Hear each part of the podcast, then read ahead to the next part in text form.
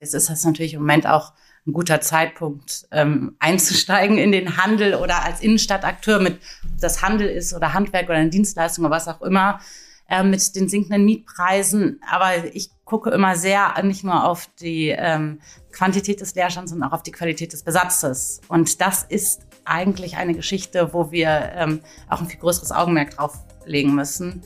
Denn wenn ich ähm, links und rechts Nachbarn habe, die so gar nicht zu mir passen, dann wird es für mich umso schwerer, wahrgenommen zu werden und auch entsprechend wahrgenommen zu werden und meine Kunden in mein Geschäft ähm, zu ziehen. Heute durfte ich wieder einen ganz besonderen Gast an der Handelbar begrüßen. Christina van Dorp war bei uns. Ähm, sie ist äh, Geschäftsführerin des gleichnamigen Traditionsunternehmens aus Bonn und Präsidentin des Handelsverbandes Koch und Tischkultur. Und mit ihr durfte ich auch basierend auf aktuellsten Studienergebnissen tief in die Branche eintauchen und der Frage nachgehen, welche Rolle Erlebnis ähm, heutzutage beim Kauf von äh, beispielsweise Service äh, hier dann auch spielt, welche Möglichkeiten das Filialgeschäft hat, wie schwierig es ist, gutes Personal zu finden und, und, und. Eine super spannende Folge, aber hört selbst rein. Handelbar. Der Podcast des IFH Köln. Wir schenken Brancheninsights ein. Hallo und herzlich willkommen zur Handelbar dem Podcast des IFH Köln. Heute wieder mit einem ganz besonderen Gast, den ich ganz, ganz herzlich bei uns in den Räumen äh, begrüßen äh, darf. Es ist Christina van Dorp, Geschäftsführerin des gleichnamigen Unternehmens und Präsidentin des Handelsverbands Koch und Tischkultur. Hallo Christina, herzlich willkommen. Vielen Dank für die Einladung. Ja, schön, dass du äh, äh da bist. Äh, zunächst mal, ich darf das verraten, ich durfte dir einen Kaffee äh, präsentieren. Wie hat dir denn das Geschirr ähm, gefallen? Ich war äh, ganz positiv ähm, überrascht. Schöne Gläser, das Wasser aus Karaffen. Du bist natürlich äh, vom Fach. Wir wissen das und äh, die Hörer auch äh, von der Ankündigung, weil du ja auch ehrenamtlich für den entsprechenden Verband auch tätig bist. Aber jetzt verrat uns doch mal, ähm, du vertrittst ja hier ein echtes Traditionsunternehmen. Für diejenigen, äh, die euch äh, noch nicht kennen, Van Dorp in Bonn was darf ich da erwarten? Und dann gerne auch noch direkt daran anknüpfen, ein paar Sätze dann auch zu dir. Ja, wir sind ähm, einer der sogenannten Dinosaurier eigentlich im, im stationären Einzelhandel in Bonn, gegründet 1861. Also damals war Bonn noch preußische Provinz, ähm, Deutschland gab es noch nicht. Und ähm, ja, unser Sortiment ist eigentlich äh, im Prinzip, hat immer diese Kernsortimente gehabt, alles rund ums äh, Zuhause, also Haushaltswaren, Porzellan und Beleuchtung. Das ist ein bisschen eine atypische Konstellation bei uns in der Branche und das mit vielen Anpassungen und Veränderungen. Aber das Kernsortiment bilden wir heute auch immer noch ab. Ja, du hast ja äh, gesagt, kommen wir äh, zu dir. Wir haben uns tatsächlich vor vielen, vielen Jahren schon mal getroffen, damals ganz junge Frau. Du beschäftigst dich also schon lange damit. So ist es ja häufig jetzt, sag ich mal, ein Traditionsunternehmen. Du bist da so richtig reingewachsen ins Unternehmen. Wie vielte Generation? Ich bin jetzt die fünfte Generation und ähm, habe die Geschäftsführung von meinem Vater vor äh, gut zehn Jahren übernommen, also damals noch Ende 20. Ja, und auch in den Verband bin ich damals ins Präsidium ähm, gewählt worden und seit ähm, 2016 als Präsidentin des Verbandes. War das für dich immer, immer klar, dass du das, äh, dass du das machen willst, dass du dieses Familienunternehmen dann fortführen äh, willst? Oder gab es dann auch mal in der Jugend ähm, andere Träume, Wünsche? Zum Studium hat sich das verfestigt und ähm, rauskristallisiert. Ähm, ich habe Betriebswirtschaft studiert und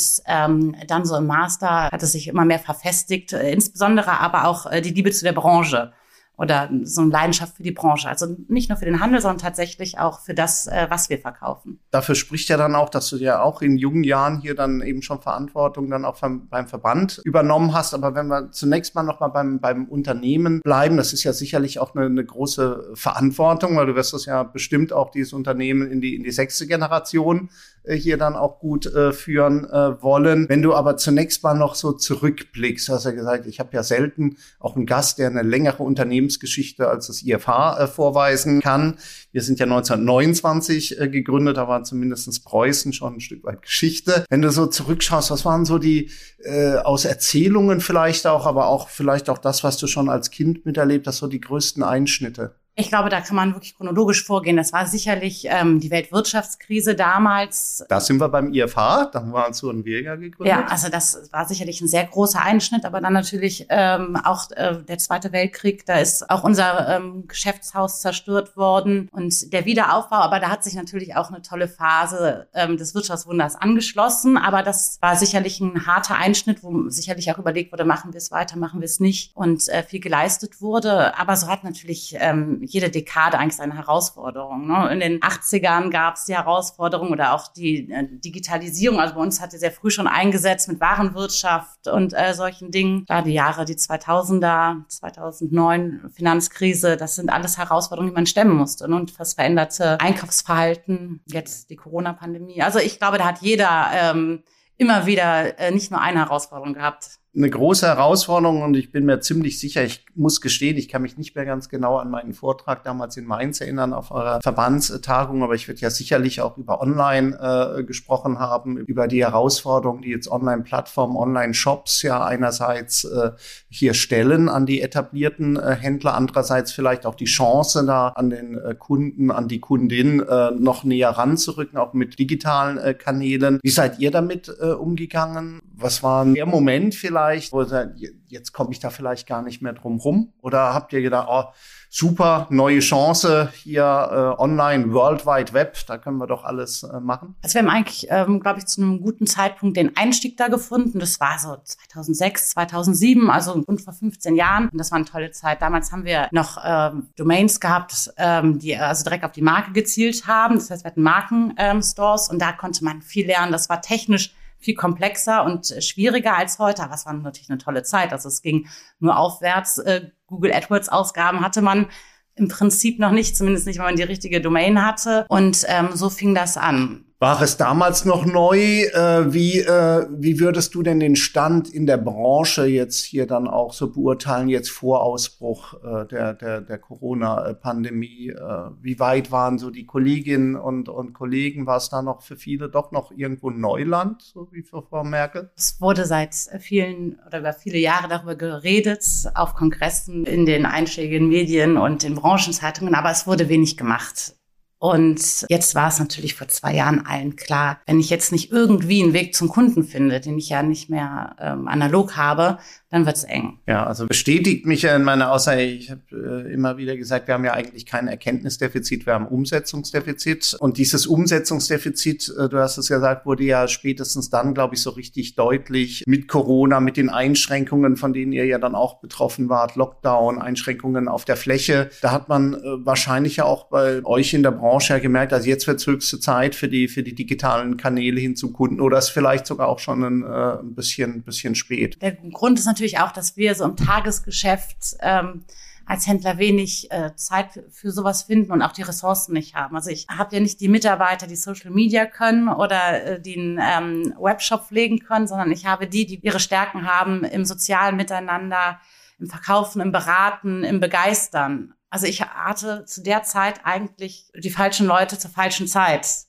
Und ähm, da mussten, sind viele selbst dran gegangen, viele Unternehmer und haben das auch gemacht. Und wir hatten natürlich auch mal die Zeit äh, zu schulen, uns da richtig reinzufräsen in die Materie. Und von daher war das sicherlich, hatte das auch eine heilende Wirkung eine heilende Wirkung, eine beschleunigende Wirkung äh, vielleicht auch. Und dann hattet ihr ja zumindestens auch den, äh, den, den Vorteil, dass ja der Cocooning-Trend, der dann eingesetzt hat durch die Pandemie, ja durchaus jetzt auch für die, für die Branche, glaube ich, ja sehr positiv. Äh, hier war Leute, waren wieder mehr zu Hause, haben sich darauf besonnen, haben vielleicht auch mal so äh, gemerkt, das Tischgeschirr kann ja auch für uns selber mal ganz äh, schön sein und muss nicht immer äh, das noch, was man Jahrzehnte vielleicht dann schon auch schon hatte. Ist das so? Habt ihr das das auch, auch gespürt, dass insgesamt vielleicht dann sogar ähm, eher ein positiver Effekt den, in den Umsätzen dann auch zu sehen? Wir haben nicht zu den ganz großen Verlierern dieser Pandemie ähm, gehört, das ist klar.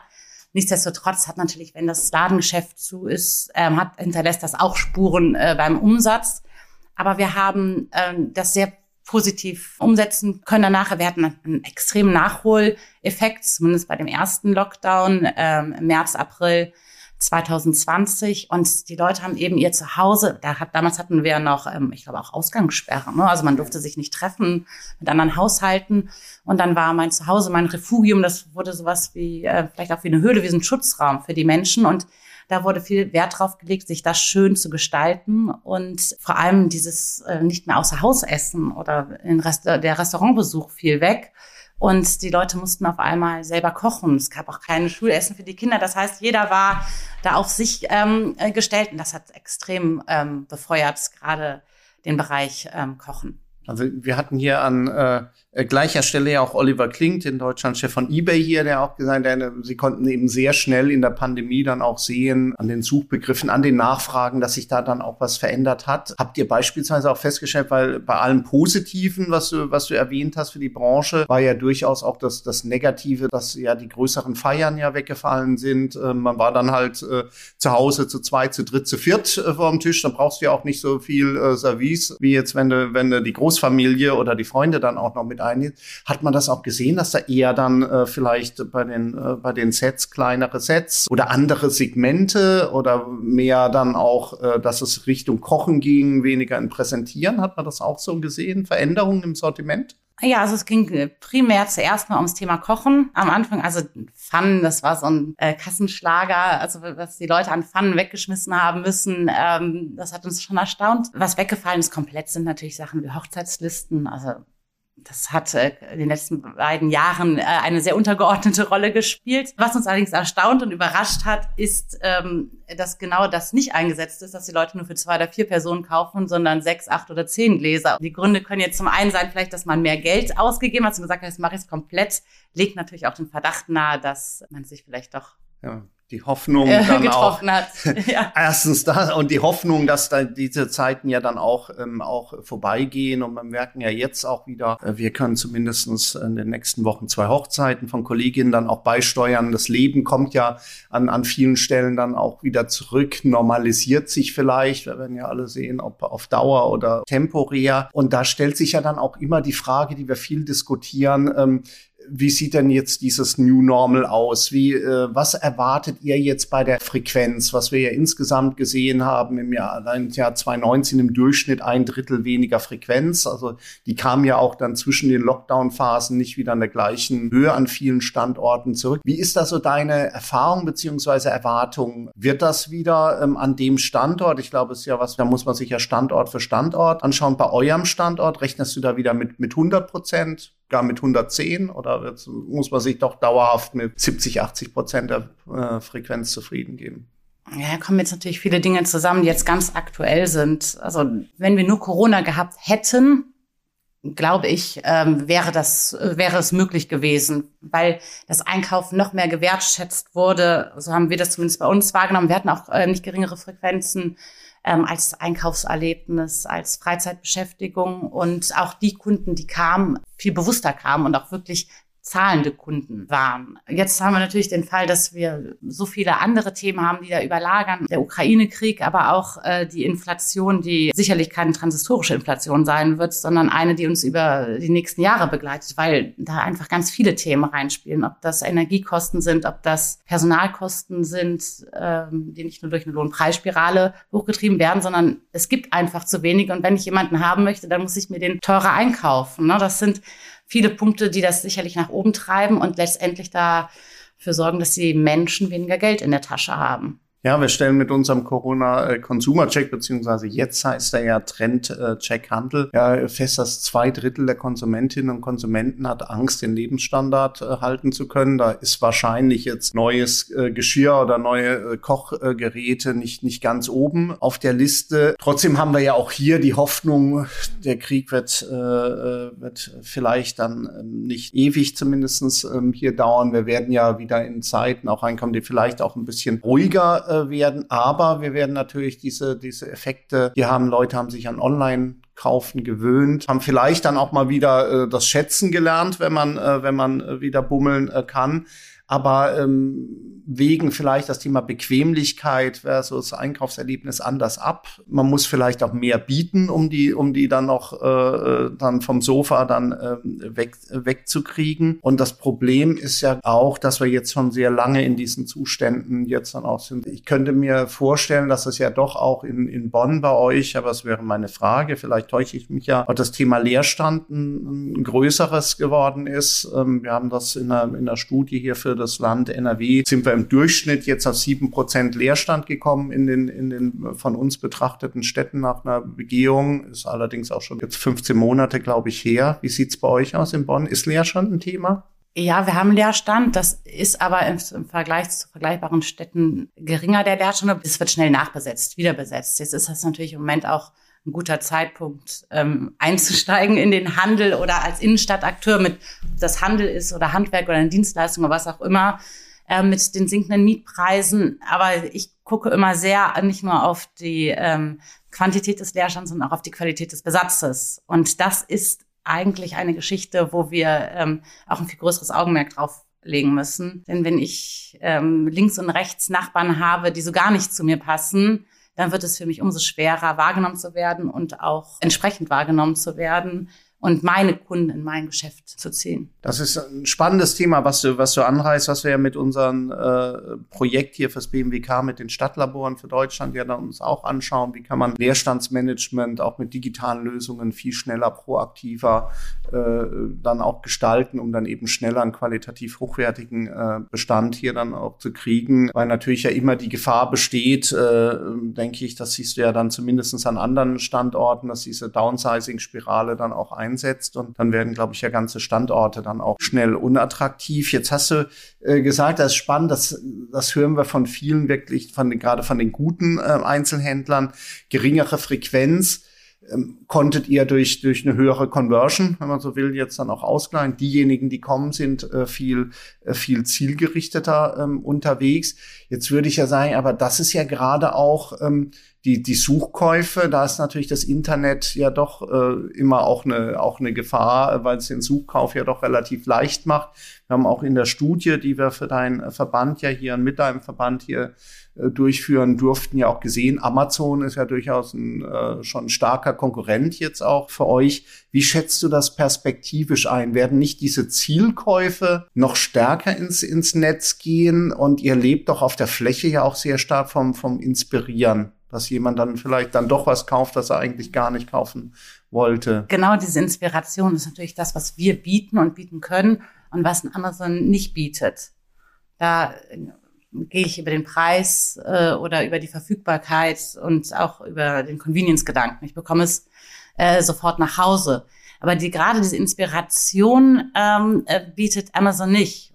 Von daher glaube ich, man muss differenzieren auch über das Sortiment. Es gibt bestimmte Sortimente, die bekomme ich dann nicht im Premium-Bereich. Auch das ist in unserer Branche selektive Händlerverträge, Vertriebsverträge. Das sind so die Schlagworte, weil viele Hersteller gerade das vermeiden wollen.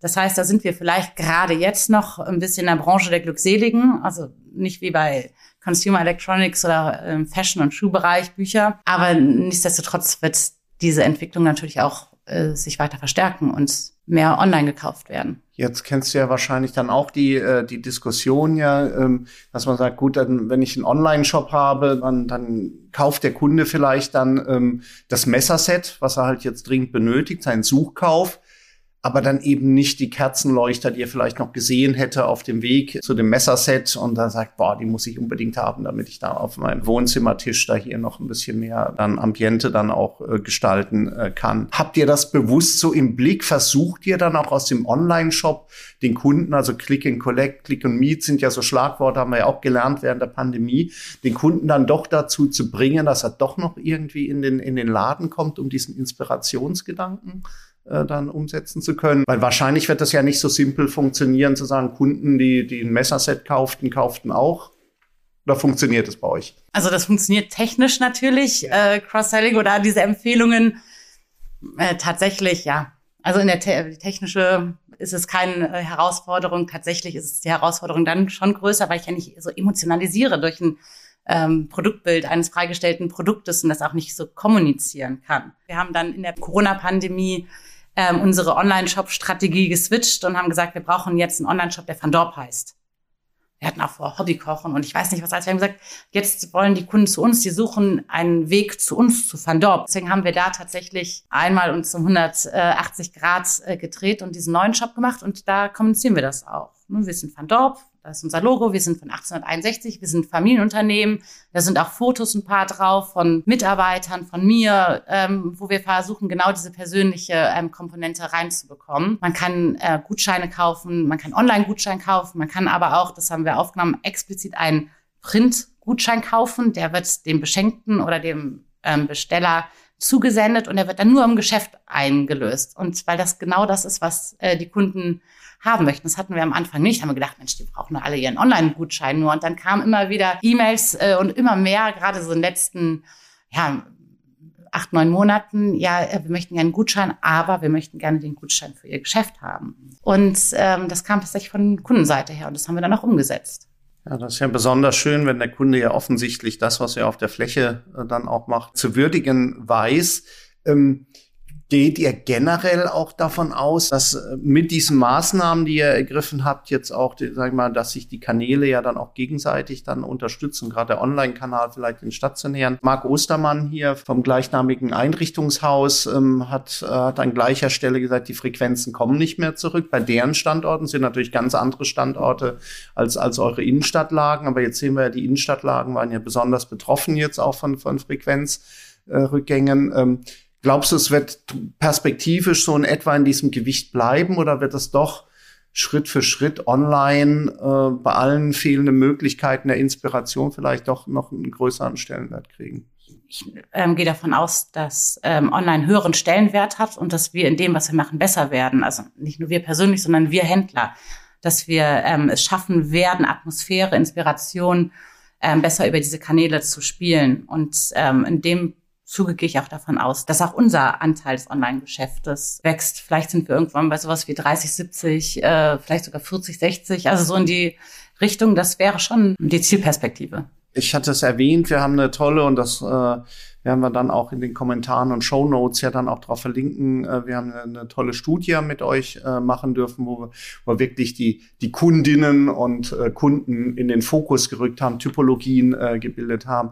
Ich äh, durfte die gestern auch dann äh, länger mir zu Gemüte führen im Zug und fand, fand wirklich äh, spannend, äh, wie klar man dieses Spagat zwischen Technik auf der einen Seite, Digitalisierung, aber am Ende des Tages sind es dann doch wieder die Menschen, die den Unterschied ähm, ausmachen. Also wie stark jetzt auch die Positionierung des jeweiligen äh, Fachhändlers davon abhängt, ob er die richtigen Mitarbeiterinnen und Mitarbeiter ähm, hat, um, um auch wirklich eine kompetente, aber vor allen Dingen auch empathische, sympathische äh, Beratung hinzubekommen diese Verunsicherung. Und da sind sie gerade sehr darauf angewiesen, auf jemanden, der ihm äh, bestätigt in ihrer Entscheidung oder sie lenkt und führt. Und ähm, das ist was, was wir leisten. Aber das ist natürlich auch mal die Herausforderung, die ich eben angesprochen habe, ähm, die Mitarbeiter auch äh, zu finden. Das ist ja leider äh, eine Thematik, die wir, die wir quasi mit jedem Kunden äh, hier dann auch, auch besprechen. Es ist äh, schwierig. Ähm, wie schwierig ist es für euch jetzt? Können wir sagen, ihr, ihr lebt ja auch davon von vielleicht auch von Überzeugungstäterinnen, die das, die diese, die diese Produktkategorie lieben, die sie leben, die, die, die Geschichten auch erzählen können. Ist es da trotzdem genauso schwer wie äh, in anderen Kategorien, diese, diese Personen äh, zu finden, diese Mitarbeiterinnen und Mitarbeiter? Also wenn ich das vergleiche mit unseren Kolleginnen und Kollegen in Bonn, fällt es uns tatsächlich anscheinend etwas leichter.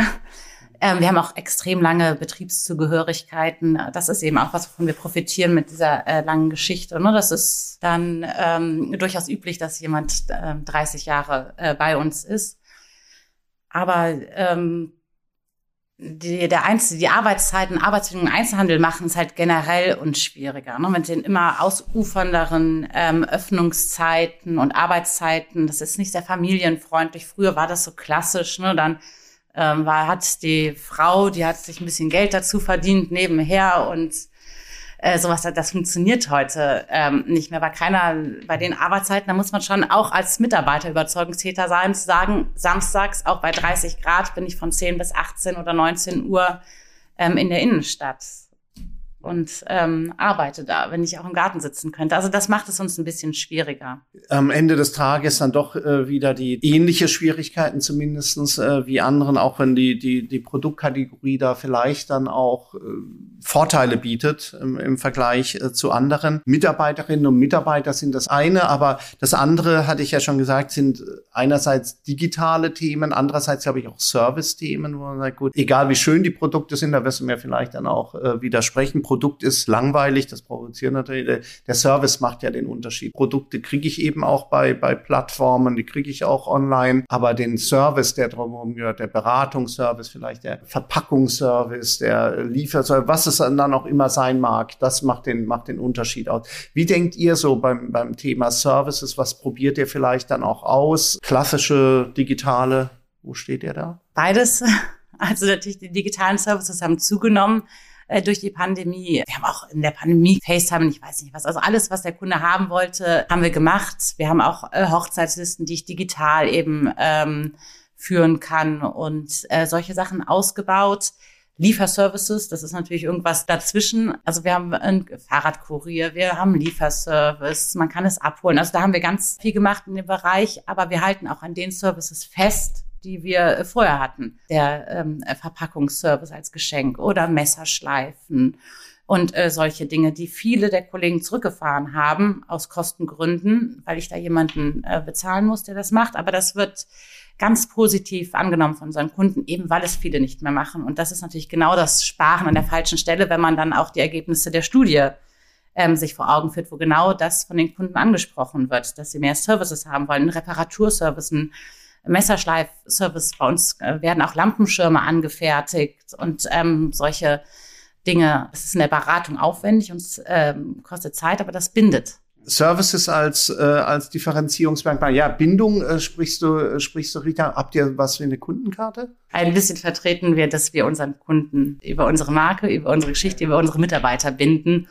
und ähm, uns das nicht teuer einkaufen. Damit ihr da auch an den eng dranbleiben könnt? Wir kennen unsere Zielgruppe ähm, ziemlich genau. Manchmal, es gab auch Zeiten, haben wir schon mal Befragen durchführen lassen, aber ehrlich gesagt, wir haben eine sehr enge Rückkopplung. Wir sind ja ein kleines mittelständisches Unternehmen. Äh, wir haben Teamrunden. Ich laufe auch durchaus durch meinen Laden gelegentlich und äh, wir kennen unsere Zielgruppe schon sehr genau. Das ist zwischen 25 und 40 und dann fängt die nochmal bei Mitte 50 äh, an bis 65. Die lassen natürlich auch noch mehr Geld da im Bon, aber wir kennen die äh, schon ganz gut. Auch natürlich machen wir Analysen mit Facebook und Instagram und solche Sachen, aber ich glaube, das ist äh, jetzt nicht erwähnenswert.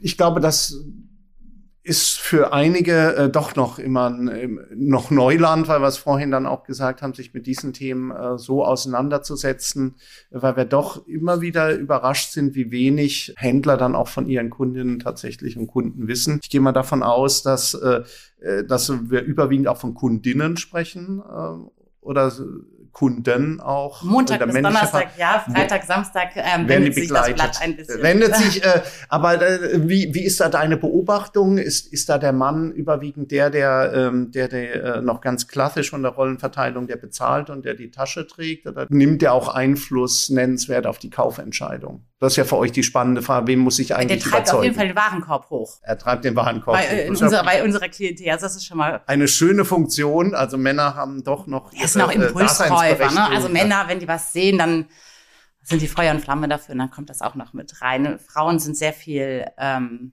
ja, kopflastiger da. Äh, du, du sprachst jetzt, äh, wenn er ganz äh, kurz, ne, du sprachst ja Facebook, Instagram an. Wie stark bringst du dich da auch als Person tatsächlich ähm, ein? Jetzt hast du ja in in einem äh, mittelständischen, kleineren Unternehmen ja äh, jede Menge von Aufgaben und ähm, kenne ich ja auch Diskussionen aus, mit anderen äh, Geschäftsführern, da bleibt wenig Zeit für, für dieses Thema. Auf der anderen Seite es ist dein Name Van Dorp, es ist, äh, hat ja auch mit Personen was zu tun. Ist es was, was du selber gerne machst, wo du dich jetzt selber einbringst? Vor Corona gar nicht und auch da war Corona vielleicht ein bisschen befreiungsstark, weil ich dachte, jetzt muss man auch mal zeigen, dass da Menschen hinterstehen, dass wir dahinter stehen und ähm, da habe ich das, seitdem mache ich das immer mal wieder, ähm, dass ich mich da auch äh, einbringe oder äh, was mache, eben auch um zu zeigen, dass wir keine Kette sind, sondern dass äh, wir ein Familienunternehmen sind.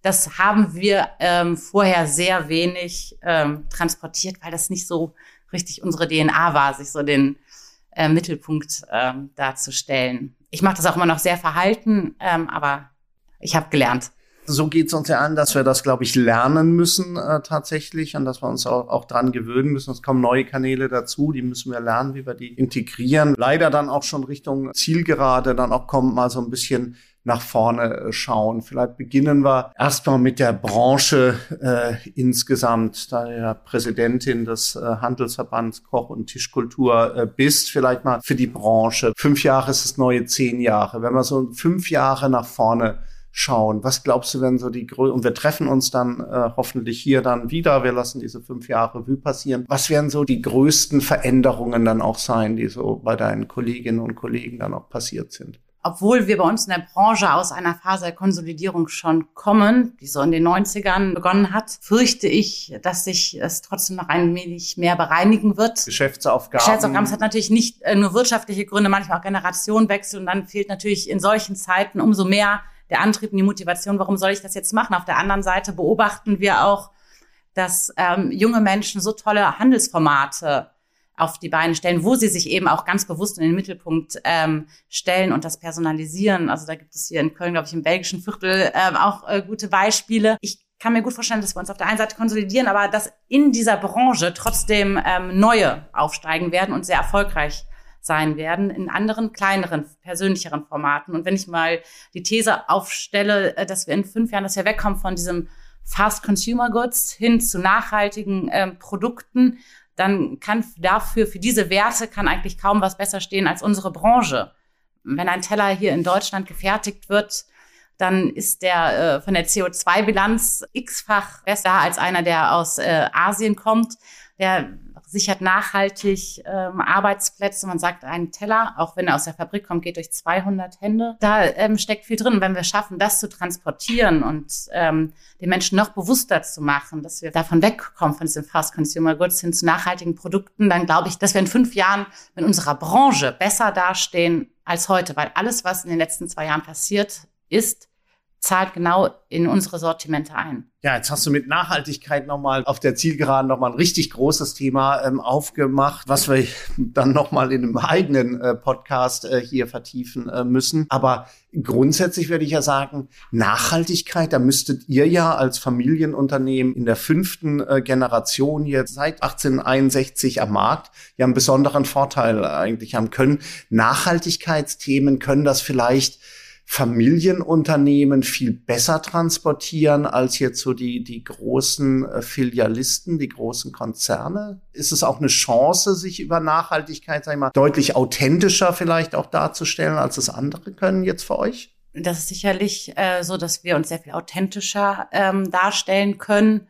Andererseits ähm, fehlt uns äh, ja immer irgendwie die Art und Weise der Kommunikation oder wie wir es transportieren. Also wir machen immer viel Gutes und reden nicht drüber. Das ist so ein bisschen das Dilemma, glaube ich, ähm, auch vieler ähm, kleiner Mittelständler. Aber auch da wird es eine Lernkurve geben, hoffentlich. Meine Abschlussfrage ist ja, geht ja oft in die Richtung äh, hier, wie du, wie du äh, dich oder euer Unternehmen in fünf Jahren siehst. Bei dir würde ich die Frage jetzt vielleicht ein bisschen anders äh, formulieren. Was ist denn so ein Zeitraum, in dem du äh, denkst? Ich gehe mal davon aus, äh, als, als Unternehmerin in so einem Familienunternehmen mit so einer langen Tradition macht man sich vielleicht über längere Zeiträume dann auch Gedanken. Denkst du in langen Zeiträumen oder sagst du, gut, diese Welt, die ist ohnehin so schnelllebig, ich muss, äh, muss immer auf die Entwicklungen ad hoc äh, reagieren und ich kann mir den Luxus gar nicht erlauben, so, äh, so weit in die Ferne meinen Blick schweifen zu lassen? Ja, gelehrt hat uns die letzte Zeit, dass wir in ganz kurzen Zyklen ähm, agieren müssen vor allem, aber denken tun wir tatsächlich endlos. Also ich, das geht Richtung Unendlichkeit. Ich denke nicht in einer Endlichkeit des Unternehmens, äh, der Branche, des Standortes oder der Stadt. Und das äh, fällt natürlich einem Familienunternehmen mit ähm, einer langen Geschichte einfacher, weil ähm, ich einfach nur äh, mal blättern muss äh, in unserer Chronik und sehe, was da schon alles äh, geschafft wurde. Also zumindest wenn ich den Status quo nehme, noch schlimmere, sehr viel schlimmere Herausforderungen. Von daher geht meine Tendenz ähm, Richtung unendlich. Das war ein wunderbares Schlusswort. Äh, Christina, vielen, vielen Dank für deinen Besuch hier an der Handelbar. Äh, es hat äh, mir viel Spaß gemacht und tolle Impulse gegeben für eine wirklich spannende Branche. Dankeschön für deinen Besuch. Danke dir, Kai. Das war die heutige Handelbar. Mit Christina van Dorp, Geschäftsführerin und Inhaberin des gleichnamigen Unternehmens und auch noch ehrenamtlich als Präsidentin für den Handelsverband Koch- und Tischkultur tätig und in beiden Funktionen jemand, der das Beste aus einer Langfrist- und Kurzfristperspektive zusammenbringt, um das Unternehmen und die Branche kundenorientierter weiterzuentwickeln. Und in 14 Tagen begrüße ich an gleicher Stelle Georg Schmitz-Achse bei der Telekom Deutschland verantwortlich für die äh, Filialgeschäfte und für die Verzahnung online-offline. Das wird sicherlich auch sehr interessante Diskussionen auslösen. Für heute sage ich Dankeschön und bis zum nächsten Mal. Bleibt gesund, erfolgreich und zuversichtlich. Herzliche Grüße aus Köln, euer Kai Hudetz.